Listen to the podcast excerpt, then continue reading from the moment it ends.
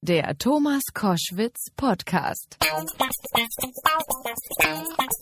Katja Eichinger ist Journalistin, Autorin, hat in England studiert und war über vier Jahre lang mit dem erfolgreichen Filmproduzenten Bernd Eichinger verheiratet, bis dieser 2011 auf tragische Weise an einem Herzinfarkt starb. Sie hat ihm eine Biografie gewidmet und im März diesen Jahres ihren ersten Roman veröffentlicht. Er trägt den Titel Amerikanisches Solo, handelt von einem berühmten Jazz-Saxophonisten in Los Angeles und offenbart menschliche Abgründe, über die wir heute unter anderem natürlich auch sprechen werden. Ich freue mich sehr, dass Sie heute drei Stunden lang mein Gast sein werden. Katja Eichinger, herzlich willkommen. Hallo und vielen Dank. In welcher Sprache träumen Sie? Oh, ich, ähm, manchmal ist es mir ganz bewusst, dass ich auf Englisch träume, aber ansonsten kann ich mich immer nur an Bilder erinnern. Okay, ich frage das deshalb, weil Sie Ihren Roman äh, auf Englisch geschrieben haben, erstaunlicherweise. Ja, also ich habe angefangen, das, das erste Manuskript, der erste Guss war so aus Englisch, auf Englisch und dann ähm, die Übertragung auf, ins Deutsche war dann eine große, sehr große, ähm, großes Projekt. Das waren weil es eben die Deutsch und Englisch sind ja zwei völlig unterschiedliche, unterschiedliche Planeten, für mich jedenfalls auch unterschiedliche Gedankenwelten und weil für mich ist Sprache in erster Linie Musik. Hm. Äh, zwei komplett unterschiedliche Melodien. Absolut. Also die Amerikaner oder auch Engländer haben ja durch die durch die Begrifflichkeiten können die auch Witze sehr viel kürzer und präziser, weil es ein Wort dafür gibt, machen als die Deutschen. Ähm, schon und aber gleichzeitig liebe Deutsch. Also auch dieses die Genauigkeit und es, es ist ähm, sich wirklich gut auf Deutsch auszudrücken, auch in, und auch zu schreiben. Das ist für mich eine große Freude. Es ist eine vollkommen andere Welt. Also ich habe dann auch manchmal oft das Gefühl, ich habe so zwei Seelen in meiner Brust. Einerseits die englische Welt und dann, ähm, wenn ich dann auch merke, ich, wenn ich dann drüben bin in Amerika oder England und habe dann zwei Wochen lang gar kein Deutsch geredet, das ist dann ganz seltsam. Man hat das Gefühl, man morpht so ein bisschen zu einer anderen Person. Das glaube ich sofort. Ich war eine Zeit lang also nicht richtig in Amerika gelebt, aber war lang genug da, um genau dieses Gefühl zu kennen. Äh, es geht um einen, äh, in diesem Buch, in diesem Roman, amerikanisches Solo, um einen Jazz-Saxophonisten. Der ist äh, in diesem Roman sehr berühmt und ist ein abgründiger Mensch, weil komischerweise sehr verunsichert. Also der macht einen Auftritt und es ist nicht so, wie wenn ich einen Auftritt machen würde, dann freue ich mich, dass ich das gut hingekriegt habe, sondern er hat immer das, die Sorge offenbar, dass er das dass er das Schlimmste verhindert hat. Wie, wie kommt es zu dieser Charakterdarstellung? Na, es ist diese einerseits, was, was man nun ähm, äh, was man gerade in berühmten Menschen, aber auch in, in, Menschen, die sehr viel nach außen leben, also auf der Bühne stehen, feststellt, das habe ich jedenfalls ähm, bei solchen Menschen festgestellt, ähm, ist, dass sie ein riesiges Ego haben, aber ein ganz geringes Selbstwertgefühl. Und dass dieser, dieser innere Widerspruch ist dann sehr oft ein Antrieb, auch immer mehr Liebe vom, vom Publikum haben zu wollen und immer, immer weiter diese Sucht. Das ist eben der Antrieb für diese Sucht und für eine innere Unruhe, die nur dadurch getilgt werden kann, indem man eben diesen manche Leute, diese Sucht, manche Leute äh, beruhigen sie sich, indem sie ähm, diese Unruhe damit, indem sie trinken oder Drogen nehmen, oder manche eben, indem sie auf der Bühne stehen und sich diese die die Bewunderung in den Augen der Menschen suchen, ja, und diese Liebe, diese Zuneigung, diese vermeintliche, ja. Denn es ist ja immer eine Zweidimensionalität, die da angebetet wird vom Publikum. Das ist ja nie der echte Mensch, sondern jeder, wenn man im Publikum sitzt, äh, projiziert man ja seine eigenen Sehnsüchte auf diese die Person auf der Bühne. Also es ist eine, eine, eine innere Anspannung, die, die jetzt gar nicht so ungewöhnlich ist. Also das findet man immer wieder bei Menschen. Und warum geht man so weit den langen Weg bis, bis in, in den Ruhm und auf der ähm, in diesen zum, zur Ikone zu werden, sich selbst, eine Ikone hat ja immer was Zweidimensionales. Hm. Ähm, warum äh, macht man sich selbst zur Ikone?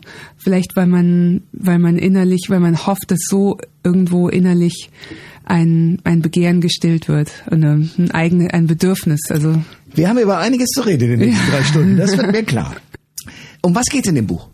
Es geht, es geht um um diese großen Themen. Ähm, Macht, Unterwerfung, Manipulation, ähm, und äh, die Suche nach Intimität, Verlangen, Begehren, was alles so, was so zwei Menschen miteinander treiben können, ja, was da so darum geht es, ähm, weil es geht, es sind zwei Menschen, die sich äh, die die einer davon sucht die Nähe und und und schafft sie künstlich, indem man nämlich jemanden einsperrt ähm, und findet alles andere ähm, als als Nähe. äh, sondern muss dadurch seine eigenen Schatten, also seinen eigenen Abgrund, in seinen eigenen Abgrund blicken.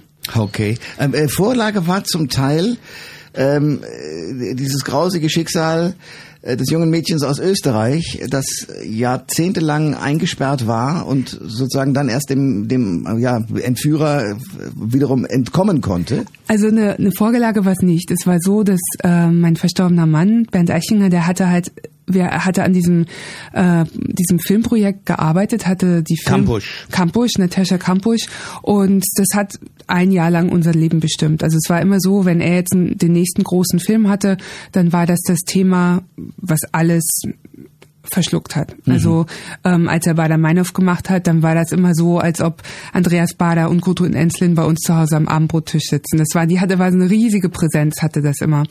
Und ähm, so war das eben auch bei dem Filmprojekt über Frau Kampusch und ich war da immer dabei und mich hat das sehr verstört. Also wie ähm, so ein schreckliches Verbrechen, was da auch passiert ist und diese in dieser miefigen Vorstadtwelt ähm, und auch diese Aggressionen und das alles, das hat mich äh, auch diese diese das hat mich furchtbar umgetrieben.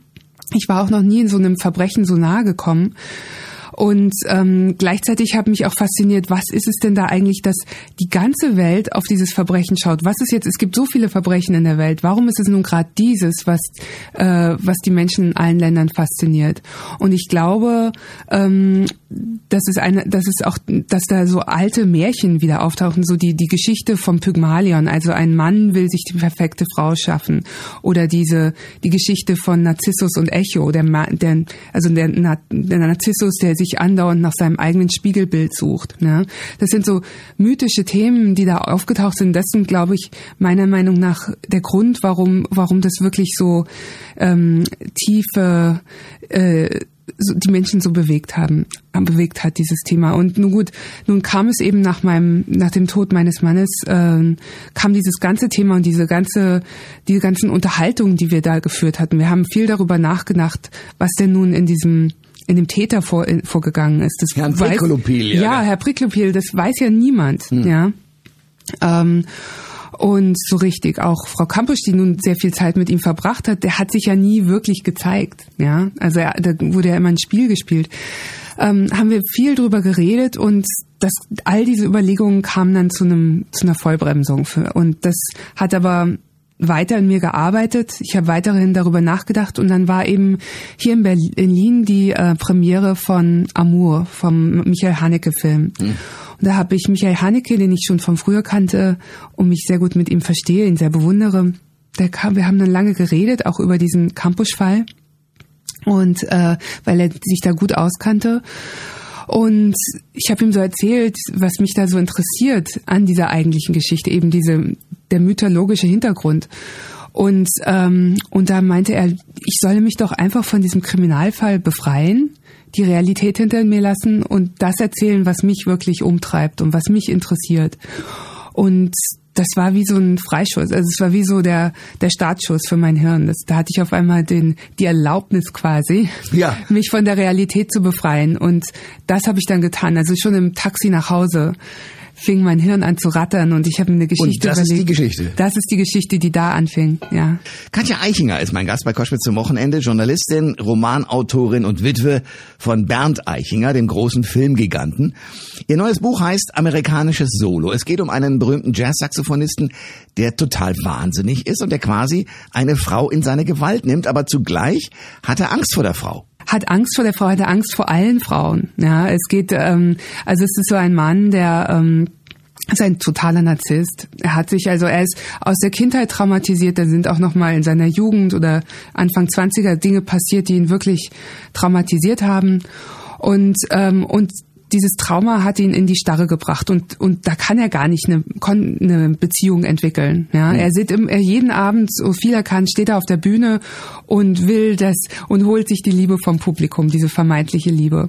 Und dann ist aber Weihnachten nach 30 Jahren steht er nun auf hat er nun auf der Bühne gestanden. Es ist Weihnachten und ähm, er ist einsam. Er sitzt in seinem festungsartigen Haus, dass er sich wie so ein Panzer eine Rüstung gebaut hat und ähm, sieht, dass daneben ein Pärchen eingezogen ist und er begehrt und verlangt diese Frau. Er beobachtet sie mit dem Fernglas und ähm, äh, kann aber nicht zu seinen Trieben stehen. Also er hat auch keinen echten Bezug zu seiner Sexualität. Er hat sich, er ist da vollkommen erstarrt und ähm, denkt, er muss dieser, redet sich ein, dass er dieser Frau helfen muss. Ja ähm, und sie retten muss vor ihrem schrecklichen Mann, der hm. natürlich überhaupt nicht schrecklich ist, aber in seinen, in seinen, in den Augen unseres Haupt, also unseres Protagonisten hm.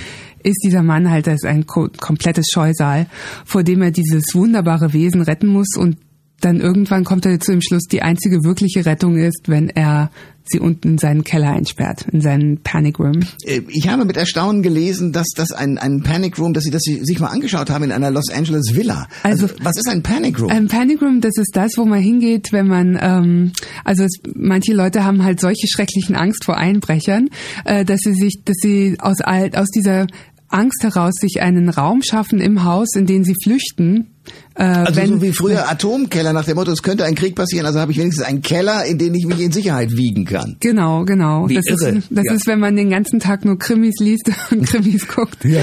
kommt man irgendwann nicht zu dem Schluss. Ähm, also das gibt's. Äh, meine Freundin hatte mir davon erzählt, die wohnt in Los Angeles und hatte nach einem neuen Haus gesucht und äh, hat sich da so einiges angeguckt und kam dann zurück, dass sie so ein wunderbares Haus in Beverly Hills gesehen hatte, ähm, das ganz toll war, aber hatte eben im Keller so ein Panic Room. Und so ein Panic Room, das ist nun mal die steingewordene Panik und Angst. Ja, das ist, das ist nur, was muss da in einem Person vorgehen, bis er so weit geht, äh, so 100.000 äh, Dollar dafür auszugeben, sich so ein Ding da unten hinzubauen und wo alles verschlossen ist und schalldicht. Und so ein Sicherheitsding. Sicherheitstrakt. Ich baue mir da mein eigenes Stammheim, ja, ja. Und quasi. Okay. Und ähm, und das äh, das hat uns beide schockiert. Da haben wir angefangen drüber nachzudenken. Und sie später hat sie sich dann ein Haus gekauft und das ist dieses Haus, die Terrasse dieses Hauses. Äh, von der Terrasse kann man direkt auf die Terrasse eines berühmten Musikers gucken. Und da hatte ich dann die Idee, wie ist das denn eigentlich, wenn so eine berühmte Person, ähm, wenn der kann ja, sie kann ja nicht auch nur auf seine Terrasse gucken, sondern der kann ja auch zurückgucken. Ja? ja. Das heißt, und wenn der, der sicherlich, der so berühmt, der hat sicherlich ein paar Stalker, ja, ähm, wenn der auf einmal anfängt, meine Freundin zu stalken, das würde meiner Freundin niemand glauben. Das würde, hat er einfach dadurch, dass er so berühmt ist, eine carte blanche. Ja. ja. Erst einmal.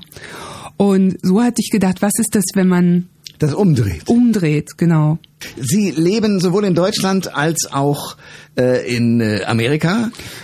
Halb halb, oder? Na, halb halb nicht. Das war jetzt, ähm, ich habe manchmal verbringe ich dann sehr viel Zeit, so äh, sechs, acht Monate und dann wieder, jetzt letztes Jahr, wo ich an dem Buch gearbeitet habe, war ich viel in Deutschland. Ja. Okay.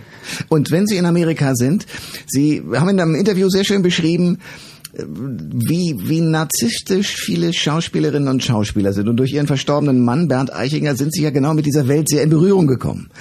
Also lassen Sie uns über Narzissmus reden. Was, äh, ich, ich beobachte auch äh, hier in diesem Studio sitzen häufig Schauspieler, die, wie Sie ganz richtig sagen, ein Riesenego haben, richtig was können, aber durch die kleinste Kleinigkeit wahnsinnig zu verunsichern sind. Ja, das ist, das tut einem dann immer so. Ja, so weh, ja. weil die, weil man sich so fragt, was ist für die ein gutes Leben? Es muss dann im Alkohol enden oder in irgendwelchen Drogen oder die Mädels oder die Jungs müssen es reichlich sein. Ähm, haben Sie einen Eindruck, warum das in dieser Welt so ist und wie man das vielleicht auch reparieren könnte? Lässt sich das reparieren? Ich glaube, das ist, ähm, das ist, das liegt so ein bisschen auch am Metier, also an diesem äh, nach außen leben ständig und ständig. Dies, ihr Beruf ist ja quasi eine Beziehung herzustellen zwischen sich selbst und dem Publikum. Das ist ja ihre Aufgabe. Das sucht ja das Publikum. Ja. Mhm. Und wenn man aber all seine Energie nach außen die ganze Zeit wirft, ähm, dann, dann verkümmert meiner Meinung nach irgendwann das Innere. Also eine Balance herzustellen zwischen der inneren ähm, einer inneren Ruhe und und aber auch der der Liebe zum zum Publikum und auch damit klar zu werden, dass die Leute ähm, gar nicht so sehr einen selbst lieben, sondern irgendwelche Projektionen, irgendwelche Sehnsüchte, die man jetzt zufällig gerade erfüllt. Mhm. Ja das ist ein ganz schön schwieriger, schwerer Job. Also ich wollte nicht Schauspieler werden. Ich bin dann auch immer froh, so jetzt diese zur jetzt wo, es, wo mein Buch auf den Markt kommt und ich Interviews führe, das ist dann auch schön nach der langen Einsamkeit des Schreibens. Aber irgendwann ist es dann auch genug, weil man dann einfach zu viel, nicht zu viel, ich mag nicht so mein Leben nach außen leben und die ganze Zeit darüber nachdenken, was da, wie reagieren jetzt die anderen und was denken die über mich. Und mhm. aber das macht ja ein Schauspieler andauernd und das ist wirklich anstrengend. Und ich bin dann immer, ähm, ich habe ja früher auch Schauspieler interviewt und wenn man dann so den Eindruck bekommt, man hat jemanden gefunden, der auch so eine innere, der mit sich selbst zufrieden ist. Ja, Haben Sie solche Leute kennengelernt oder ja, ja wen? Ja, ja, also zum Beispiel ähm, Jeff Bridges, den fand ich klasse. Ja. Oder auch so, ähm, ich glaube auch, dass äh, Kate Blanchett schien mir einen, einen wirklichen ähm, sehr bewusst äh, sich damit auseinandersetzen zu können, was das bedeutet, dass man dieses nach außen leben und dann aber auch Dinge zu tun, die nichts mit dem mit der Öffentlichkeit nicht in der Öffentlichkeit stattfinden. Ähm, da gibt es so ein paar und da habe ich große Bewunderung. Also überhaupt bewundere ich Schauspieler sehr, sich immer wieder in diese in diese anderen ähm, äh, Charaktere hineinzufühlen. Ja. Das, also dieses ähm, das ist zwar beim Schreiben auch so, also das ist auch interessant jetzt zum Beispiel Harry in meinem Buch, dieser der Jazz, Hauptdarsteller, ja. der Haupt, ja der Haupt, der Protagonist. Ähm, klar, der wird dann irgendwann, obwohl ich ihn, er ist ja ein Psychopath, aber er hat, da was, das war mir auch wichtig, weil ich wusste, ich muss auch lange mit ihm leben. Der wird lange mein Leben bestimmen, äh, dass er auch äh, was, was hat, was man wirklich gerne mag und wo man ihn auch, wo er einem manchmal auch leid tut oder also ähm, jemand, mit dem ich dann auch irgendwo klarkomme und leben kann. Ich weiß jetzt nicht, wie das ist, wenn man so Hardcore-Thriller schreibt, wo, wo die Person einfach nur abgründig und schrecklich ist. Ähm, ob man das dann mit dem äh, als Autor aushält. Ja, also ich könnte es nicht aushalten. Ich muss halt mit den Menschen, die ich denn in meiner Fantasiewelt schaffe, muss ich auch irgendwie klarkommen. Ja. Koschwitzer Wochenende mit Katja Eichinger. Die ist Buchautorin, die ist Journalistin. Sie haben äh, lange ja erlebt die Welt ihres äh, verstorbenen Mannes Bernd Eichinger. Aber Sie sind doch dann selber auch zur Prominenten geworden auf diesem Wege hin, oder nicht? Ja, es ist ähm, Ganz seltsam. Ja, auf einmal. Ich war, also als ich äh, verheiratet war, ähm, war mir das immer sehr recht. Äh, da das blonde äh, das blonde äh, im blonden Abseits zu stehen ne? Also da das, da musste ich keine Interviews geben oder so. Das war mir alles wollte ich mich auch nicht alleine fotografieren lassen. Das war mir alles genau ich, ich unangenehm. mit ihrem Mann zusammen das habe ich gesehen genau. ja aber alleine nee nee nee nee. Ähm, das mochte ich nicht. Und ähm, nun hat sich so einiges ergeben äh, auch durch die Aufgaben die ich nach meinem nach dem Tod meines Mannes hatte. Um, und dann auf einmal sitzt man mehr in dieser ähm, im öffentlichen Scheinwerferlicht. Hm. Ähm, ja, wie ist das für Sie? Ich weiß nicht, das Gute ist, dass ich auf dem Dorf groß geworden bin, wo in der jeder, Nähe von Kassel. Ja, in der Nähe von Kassel, wo jeder jeden kennt und ähm, so eine so auch diese Großfamilie, wo alles überall betratscht wird. Also mit so Dorfklatsch und Tratsch und so komme ich. Das ist halt so. Die Leute ja. reden halt. Das ist ein menschliches Bedürfnis und da darf man sich dann aber nicht davon abhalten lassen, sein ich denke immer, es ist jetzt nicht anders, als wenn ich auf dem Dorf wohnen würde. Ja, das denke ich manchmal auch, genau. Es kennt jeder jeden, ja. äh, aber man darf es nicht übertreiben. Aber Sie haben was äh, sehr Kluges schon gesagt, dass, dass diese dieser Eindruck, ich muss dauernd nach was außen werfen als Schauspieler oder auch als Musiker, egal was, man muss immer diese, diese Prominenz bedienen, dass das ja ein furchtbarer Hilfeschrei eigentlich ist.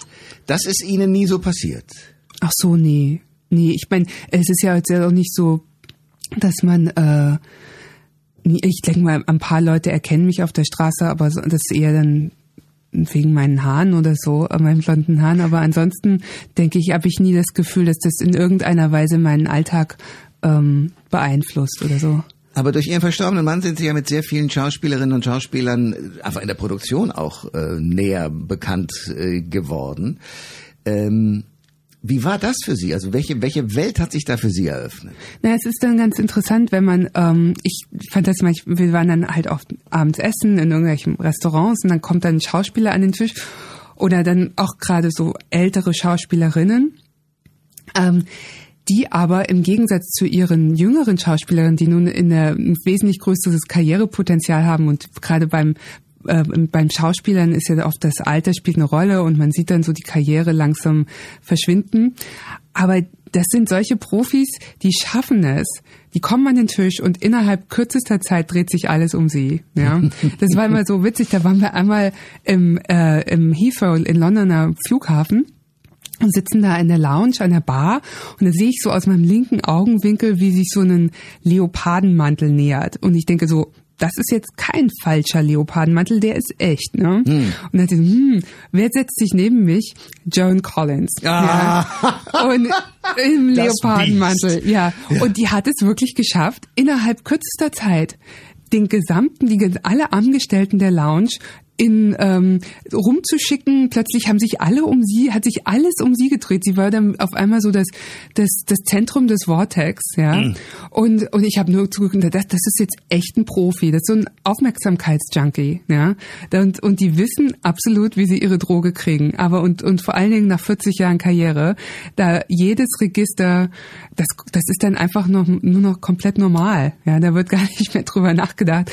Das ist dann einfach so in die übergegangen und da kann man dann einfach nur zusehen und im Staunen, ne? Also Tja. Und ähm, und vor allen Dingen einfach nur sagen, das ist jetzt so. Ähm, ähm, ich muss mich davon, da darf man sich auch nicht äh, bedroht von fühlen oder so. Äh, einfach einfach nur so mir wird jetzt eine persönliche Vorstellung geliefert von einer der größten Schauspielerinnen der Deutschland, sagen wir mal, das irgendwo in, im, im Restaurant stattgefunden hat. Und das muss man dann einfach genießen. Ne? Katja Eichinger ist mein Gast bei Koschwitz zum Wochenende, Journalistin, Buchautorin. Ähm, ja, und in die Welt des Bernd Eichinger geraten. Sie haben ein sehr gutes Buch über ihn geschrieben. Danke. Äh, was ja vor allen Dingen erstaunlicherweise sehr distanziert ist. Also wenn man Ehefrau ist, dann hat man ja einen sehr nahen Kontakt. Und die Gefahr besteht ja bei so einer Biografie über einen Menschen, den man sehr liebt und dem man sehr nahe ist, dass dann sozusagen viele Dinge einfach weggelassen werden, die ähm, eigentlich aber für den Leser wichtig sind. Sie haben es trotzdem eingearbeitet. Wie ging das? Naja, also erst einmal ähm, ich wollte keine Hagiografie schreiben, also die Heiligen Schrift, also, äh, also, also so, so, so, ich glaube, Bernds Heiligen, Heiligsprechung, die, die hat noch eine Weile auf sich zu warten und die wollte ich auch nicht liefern. Ähm, ich glaube, das war auch so wieder so, da kam, kam mir wieder zugute, dass ich im Dorf aufgewachsen bin. Ähm, meine Mutter hatte so eine Massagepraxis und meine größte, also äh, die größte Belohnung für mich als Kind war, unten auf ihrem Massagepraxisstuhl am Schreibtisch sitzen zu können und zuzuhören zu dürfen, wenn sich die Bauersfrauen so miteinander unterhalten haben. Ja. Und da war das dann halt oft so, die eine hat ihren Mann verloren, ja, ja, und also noch vor einem Monat hat sie irre auf ihn geschimpft, ja, aber innerhalb von drei Monaten, also im Zuge der Behandlung, ja, äh, wurde das dann, eigentlich hätte er Bundeskanzler werden hm. sollen, ne? Und ich wollte, und ich dachte, nee, also so, so ein Witwenbuch, das wollte der Bernd nicht. Also wir hatten ja auch darüber über so mögliche Biografie, eine Autobiografie geredet. Ähm, ich wusste, was er für ein Buch wollte. Ihm hat zum Beispiel die Biografie von ähm, Keith Richards gefallen. Ja. Und ich wusste, so ein Buch will er und vor allen Dingen, äh, das wäre auch total langweilig geworden. Also man darf alles, alles schreiben, nur nicht den Leser langweilen. Ja. Also das ist einfach auch meine Aufgabe als Erzählerin. Ja. ja Wilder schon so gesagt, genau. Ja. Man darf alles nur nicht langweilen. Genau. genau. Ja. Und und das will ich ja auch. Also ich will jetzt nicht so, auch jetzt hier im Roman. Ähm, ich kann alles schreiben, nur ähm, langweilen, das geht nicht. Da kann ich auch mein, da kann ich auch für mich im stillen Kämmerlein schreiben, sondern auch ich äh, will ja wie genau wie jemand auf der Bühne eine Beziehung zu also ich jedes Buch jede Erzählung ist wie eine Reise und ich gehe jetzt als Schreiber auf diese Reise und ich sag ähm, zum Leser komm mit mit mir ja in die in dieses weite Land und ähm, und das muss Spaß machen das muss eine und, und das musste auch bei BE so sein, also beim Buch über Bernd. Und da hatte ich so, vorher hatte ich ein paar Unterhaltungen mit guten Freunden von mir, wie das Buch so werden sollte. Und das hatte ich im Kopf und damit habe ich mich los, bin ich losgegangen. Und, und irgendwann ist es auch, das hat ja auch was ähm, Gesundes, sich da nicht so in diesem ähm, in Selbstmitleid zu suhlen oder ach und wie toll und sondern es sollte eine tolle Geschichte werden. Das, darum geht's mir. Geschichten erzählen. Sie haben vorhin etwas Spannendes erzählt, nämlich dass wenn Bernd Eichinger ein Thema hatte, also was weiß ich, die Terroristen rund um die RAF, die RAF oder Natascha Kampusch oder oder oder, dann war das ihre Welt. Erzählen Sie mal, was heißt das denn? Also wie, was lief ab, wenn Bernd Eichinger ein, ein Thema im Kopf hatte, das müsste verfilmt werden? das ist dann so, ähm, ich glaube, es ging dann einfach zu jedem Zeitpunkt wurde dann darüber nachgedacht oder wir haben also auf einmal alle Bücher, die man sich gekauft hat, die Filme, die man sich angeguckt hat, alles hat nur noch unter dem Gesichtspunkt dieses einen Films sich abgespielt. Aber Sie haben gesagt, die haben teilweise sogar am Abendbrottisch bei Ihnen gesessen. Ja, was so heißt das? quasi. Also so, ähm, was würde jetzt ähm, Andreas Bader zu dem Thema sagen? Ja, Ah, also oder ähm, das ist dann auch ganz interessant, weil ähm, weil man sich selbst dazu bringt, zum Beispiel zu dem Zeitpunkt äh, gegen war Gutenberg, glaube ich, so ein großes Thema und dann auf einmal ja, wie man man sieht, man bringt sich selbst dazu, äh, Tagesgeschehen aus, aus einer anderen Perspektive zu sehen. Und ja. das war ihm wichtig, um darüber zu schreiben, einen Film äh, zu, herzustellen als Buchautor oder ihn zu planen als Produzent. Nee, als, als Autor. Ja. Aber natürlich war er auch als Produzent, ich glaube, was ihn aufge ausgemacht hat, er hat ja jetzt gerade für Deutschland das Produzentenkino entwickelt und entdeckt. Also dass der Produzent eine kreative, ein großer kreativen Einfluss auf das Endprodukt hat. Ja. Früher gerade in Deutschland war es ja lange Zeit so, dass es der Auteurfilm, also der, der Drehbuchautor und die, der Regisseur sind eine Person und möglichst dann auch noch der Produzent. Und bei ihm war es so, da war ein ähm, er als Produzent ähm, dann auch der Autor und eben auch der Regisseur. Das ist eine heilige Dreieinigkeit und jeder hat, jeder kann mitreden. Und dann bis dann okay, dann ist der erste Drehtag und dann ist es, dann ist der Regisseur Chef im Ring. ja, Chef im Ring, genau. Und ähm, aber gerade so das Eintauchen, wenn er und das hat ihm, glaube ich, auch sehr befreit. Also diese das kreative Arbeiten als ähm, Drehbuchautor, das hat ja wirklich erst angefangen für ihn durch den Untergang. Und wo er das Drehbuch geschrieben hat und das war ein wichtiger Schritt für ihn, sich da auch so zu zeigen und und das Wort, also er hat ja das Wort sehr geliebt ähm, und eben das Schreiben und und diese Genauigkeit beim Wort und das ähm, damit zu leben, das ist ja was, das, das hat uns auch verbunden. Also weil wir eben beide sehr gerne ja das Wort lieben. Ja. Wie- Wie ist das abgelaufen, wenn also ein Film wurde gedacht, wurde geschrieben, wurde gemacht, es ging ja eigentlich immer auch um Geld, was nicht da war. Es kostet ja ein Schweinegeld, Na. einen Film zu machen und man ist plötzlich pleite, wenn er nicht funktioniert, Na, das Gute ist, dass er für das Geld dann auch später ähm, andere Leute hatte in der Firma, weil er wollte sich da auch nicht mehr drum kümmern. Da Ja. gab es zwar so das große, ähm, so die großen Themen, wie kann ich diesen Film finanzieren und da wurden auch einige Finanziers dann getroffen, aber so das das eigentliche Thema war für ihn der ähm, der kreative Aspekt des Films. Was für einen Film machen wir hier und nicht? Aber klar. Ähm, das Geld gerade am Anfang war dann auch ist, ist sehr aufreibend. Äh, Und es ist sehr schwierig, sich um beides zu kümmern, das Geld und das Kreative. Und dann auch eine kreative Glaubwürdigkeit zu behalten, weil der Regisseur einem dann doch wahrscheinlich insgeheim immer unterstellt, ach, diese Entscheidung triffst du ja nur, weil weil es billiger ist. Ne? Frau Eichinger, Ihr verstorbener Mann Bernd war ein großer Produzent, Regisseur und besessener Filmemacher, so kann man es glaube ich sagen. Hera Lind, äh, die Buchautorin, hat mir mal erzählt, dass der bei Filmpremieren oft einfach nach draußen gegangen ist und eine geraucht hat. Ich weiß noch, wir saßen bei der Premiere vom Parfüm.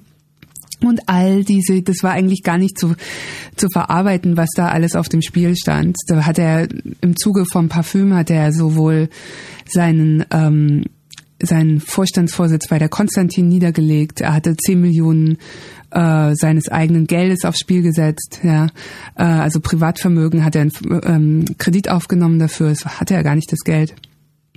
Und ähm, all das stand auf dem Spiel. All das, das war diese lange, lange emotionale Achterbahnfahrt dieses Weil auch Projekt. Patrick Süßkind seine Rechte gar nicht verkaufen Ja, wollte. also das ein Drama. eine 20-jährige Geschichte und dann auf Unfassbar. einmal steht man halt da und und ähm, und also was da alles im Zuge vom Parfüm passiert war und dann steht man da und das zeigt zum ersten Mal dem großen Publikum das und gerade das Premierenpublikum ist oft ziemlich öde. Ja, das sind halt nicht so die, die also es gibt ja nichts Schöneres als im Kino zu sitzen mit lauter Teenagern, die Popcorn essen und die das irgendwie aber- aufregend finden, dass Ja, sie jetzt da sind. Das ja. liebe ich. Ja. Ja. Ähm, nee, da sitzen dann alle so so ein bisschen verschreckte Menschen äh, in Anzügen und und denken, darf ich jetzt irgendwie eine Reaktion haben? Ja?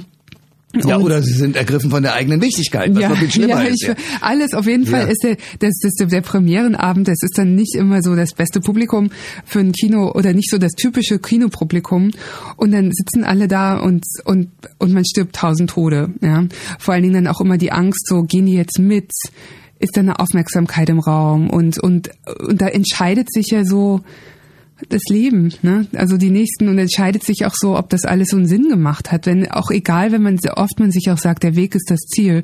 Man hat ja dann doch einen Film gemacht, damit das kein Privat so Heimkino, das soll ja kein Heimkino sein unter Ausschluss der Öffentlichkeit, sondern man hat eine große Geschichte auf der großen Leinwand erzählt, damit man viele Menschen erreicht. Das ist ja eine soll ja eine möglichst demokratische Veranstaltung sein, ja? Und dann auf einmal und wenn man dann merkt, es erreicht niemanden, das ist Aber beim. Parf beim, beim, beim Parfüm war es ja anders. Da war anders, das war anders und das das war dann, aber all das geht einem dann so durch den Kopf und, und man, das kann man auch eigentlich, da muss man einfach sagen, ich muss jetzt vergessen, was da alles auf dem Spiel stand. Das ist jetzt einfach jetzt. Ja. Aber das ist, die Aufregung war da sehr groß. Sehr, sehr, Mhm. sehr groß.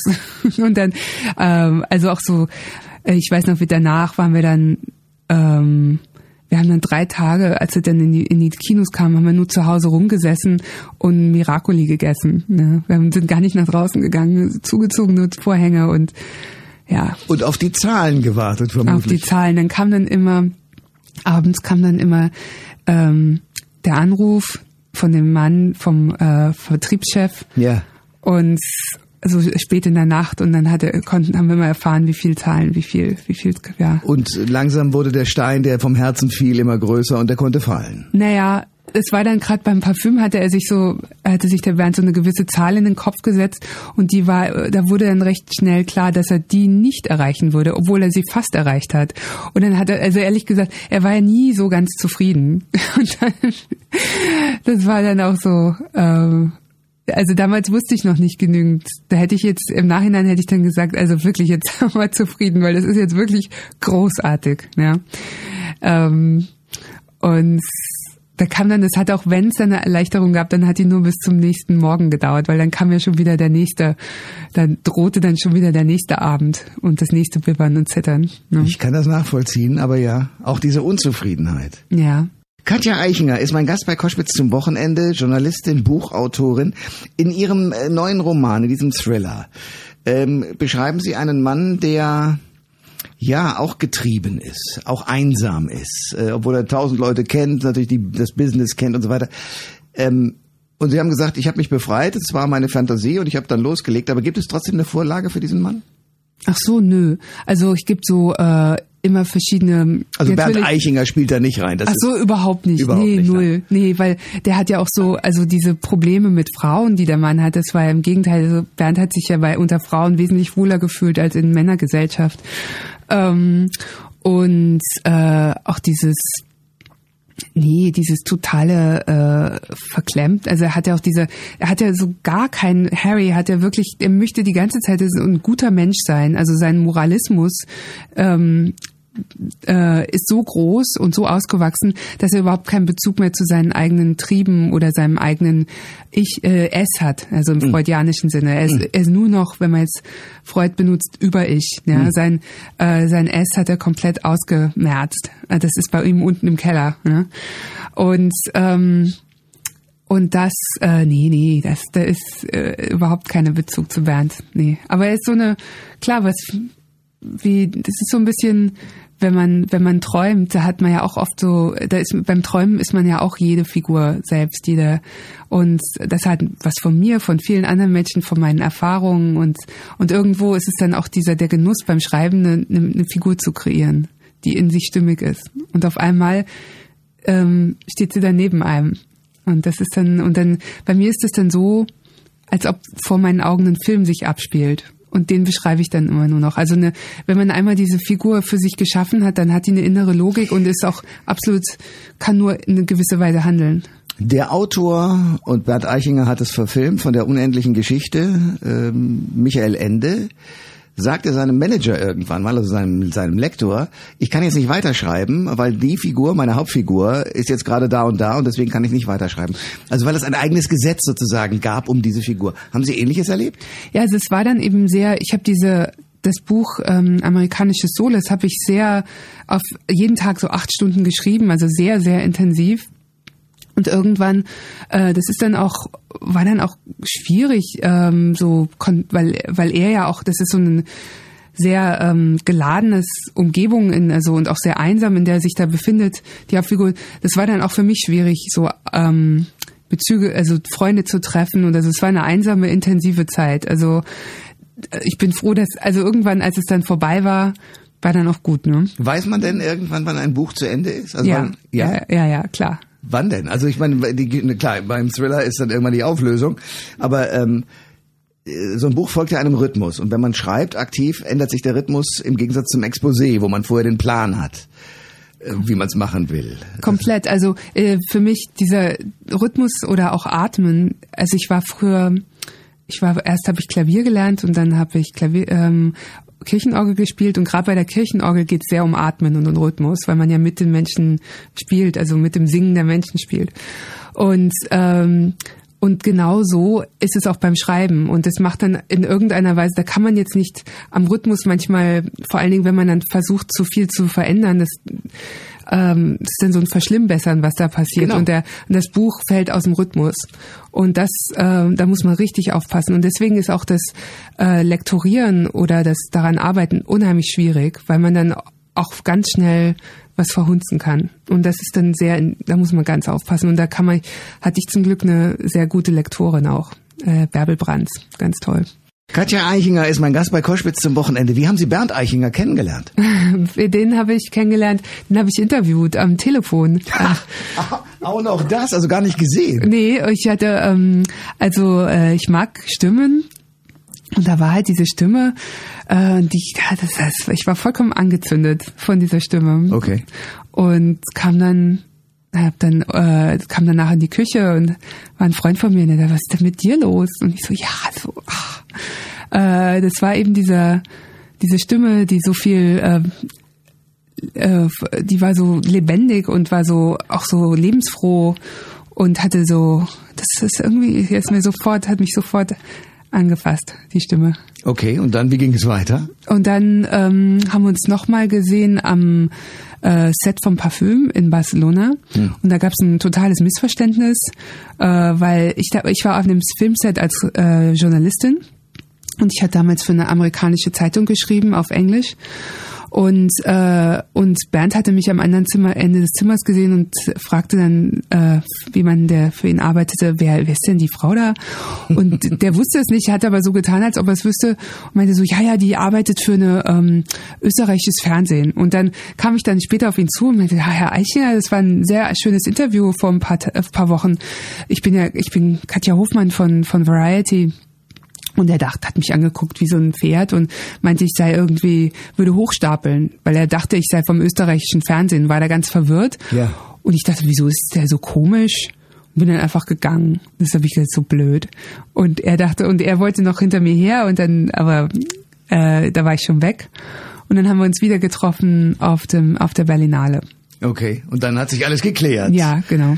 Ähm, nur ist ja Bernd Eichinger, äh, so, so entnehme ich es jedenfalls der Presse, kein, äh, kein Kind von Traurigkeit gewesen, was die Frauen anging. Er fühlte sich wohl, hatte viele Freundinnen vor ihm. Sie haben es geschafft, ihn zu heiraten. Wie ging das? Ich weiß auch nicht, das hat Sinn gemacht für uns beide.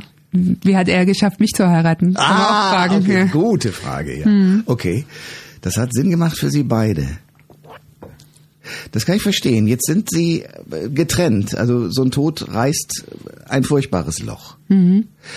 Ähm, was hat das mit Ihrem Leben gemacht? Ähm, das ist halt so, dass man in dem Moment, wenn der Partner stirbt, man auch zum Teil selbst stirbt. Also die Person, die ich damals war, es gibt's nicht mehr. Und was heißt das? Also ähm, man ist dann eben, also es gibt ja auch ein Wort dafür, Witwe. Hm. Und äh, hat ähm, ja, also ich musste mich, meine, meine, um was ich mich kümmern musste, die Verantwortung, alles hat sich geändert und auf einmal äh, stand ich eben alleine da und aber gleichzeitig nicht alleine, weil ich habe ja so viel von ihm gelernt und auch ähm, er hat mir viel gezeigt, wie man ein gutes Leben lebt und wie man mit Leidenschaft lebt und das musste ich dann eben alleine machen hm. und das ist die Hausausfeuerung, aber da, ja, das ist ein riesiger Einschnitt im Leben und dann fängt, das ist praktisch man, das ist nochmal der totale Reboot. Da fängt man nochmal ganz von vorne an. Und, und, gleichzeitig merkt man aber auch, also einerseits lernt man sich selbst ganz neu kennen, weil man dann auch im Schock oder in der Trauer, und das muss man dann auch merken, dass manche andere Leute um einen im Umfeld, die ja auch trauern, dann auch viel extremer reagieren aus ihrer Emotion heraus.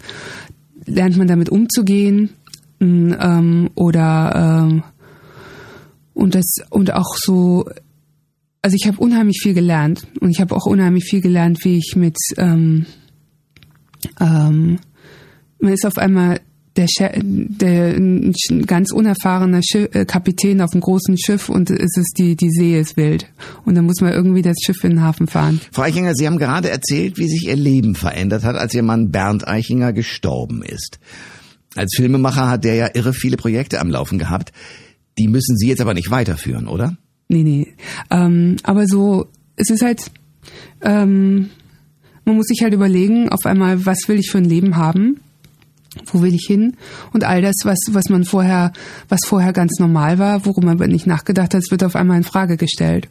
Und, und nun kann ich sagen, na, ich glaube einfach, ähm, das ist eine, eine emotionale und mentale Herausforderung. Hm. Aber man ist ja auch nicht alleine. Also ich habe dann auch gemerkt, ähm, dass ich ja vieles, dass mir vieles ähm, im Leben, was sich manchmal da zu dem Zeitpunkt gar nicht so gut angefühlt hat.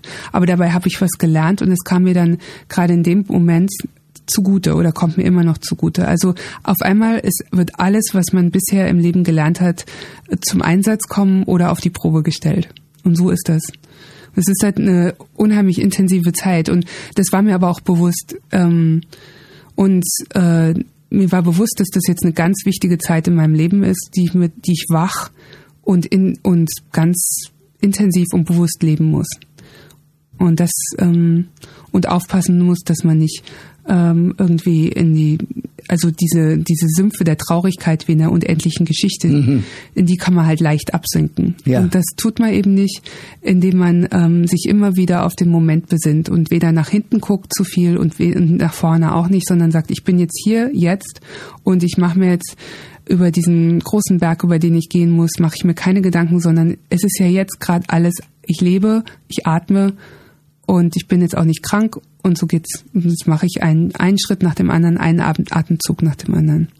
Das Spannende war, wir haben vorhin ja über Bernd Eichinger und über seine Arbeit und wie Sie das erlebt haben geredet. Und äh, das kann man im Radio nicht übertragen, aber ihr Gesicht strahlte, sie waren wieder in diesen Situationen drin, das ganze Chaos, die Finanzen, das äh, hm. Diskutieren und so. Wenn Sie jetzt so äh, in stillen Momenten drüber nachdenken, dann ist Bernd Eichinger für Sie was? Ein Teil von mir, Teil meiner Seele, ja. So. Und ein unheimlich was ganz Positives. Ein ganz positive ähm, Geist in meinem Leben. Also was richtig Schönes, Warmes. Sie sind äh, Buchautorin. Ich drücke sehr die Daumen, dass, das, äh, dass der Roman ein großer Erfolg wird. Ja. Man kann ihn, glaube ich, verfilmen, auch wenn da sehr, sehr viele Monologe stattfinden. Das wird schwierig, aber man kann es trotzdem, glaube ich. Mal gucken, ob das passiert. Gibt es Verhandlungen schon? Es gab Angebote. Ach gut, ähm, es geht das, schon los. Ich hatte auch, ähm, das war ganz toll, ich habe einen, einen, Brief von Michael Haneke bekommen, der meinte, dass das einen sehr schönen amerikanischen Film geben könnte. Also nicht für ihn, weil er ist, macht deutsche Filme. Und es war ein großes Lob und das, das hat mich sehr gefreut. Das, das war so ich. wirklich so einer der besten Momente ähm, äh, in ganz langer Zeit. Ja als ich den Brief geöffnet habe. Sie sind Journalistin, haben für, viele geschrieben, Sie sind Buchautorin ähm, und nun plötzlich auch prominent. Also das heißt, äh, ein neuer Partner an Ihrer Seite wird plötzlich auch in Bunte fotografiert und so weiter. Was macht das mit Ihnen? Also sind Sie gerne in dieser Rolle oder ist das sozusagen nochmal die Nachwirkung nach dem Motto, ja, ich war halt... Ich nehme das nicht so wahr. Okay. Also irgendwie, da kann man, am Anfang ist das so ein bisschen seltsam und da guckt man sich das noch alles an. Hm. Und dann denke ich, ja, aber wenn ich das jetzt nicht angucke, dann ist ja mein Leben ganz wie bisher. Und dann lässt man es einfach. Und dann ist es, weil, ähm, ob ich mich da nun, also das, das kann ja, es kann ich in mein Leben lassen oder ich kann es auch nicht in mein Leben lassen. Und, Und Sie sagen sich ruhig, lass sie schreiben, das interessiert mich nicht. Ja, na, es ist halt wie, ähm, äh, ja, was, was, also das bringt ja, also logisch, ich bin ein relativ logischer Mensch und logisch gesehen bringt es mir jetzt nichts, mir die ganze Zeit darüber Gedanken zu machen. Vernünftig. Mhm. Was passiert nach dem Roman? Gibt's weitere Pläne? Ähm, ich, äh, ja, ja, ich habe schon neues, neue Idee, an der, auf, auf der ich die ganze Zeit rumdenke. Und meine Agentin findet es auch gut. Und die, was ich, also zum Beispiel bei amerikanisches Solo, ähm, äh, da, es gibt ja auch so ein so einen schwarzen Humor in dem Ganzen liegt da so drunter. Und der, dieser Humor, den ich, ähm, also ich lache sehr gerne und, und bin ein großer Anhänger von Humor als Lebens, ähm, als Lebenshilfe. Ähm, und äh, das wird, glaube ich, im nächsten Buch nochmal mehr rauskommen. Ja. Also weniger Thriller und mehr Humor oder? Mhm. Ja, ja. Okay. Mhm. Ich merke schon, mehr kann ich nicht rausbohren. Die Geschichte muss geschrieben werden. Dann begrüße ich Sie wieder im Studio. Ist das ein Plan? Ähm, hoffe ich, ja. Das wäre schön. Ja. Dann danke ich für den Besuch heute. Danke Ihnen, danke. Alle Informationen zur Sendung gibt es online auf thomas-koschwitz.de.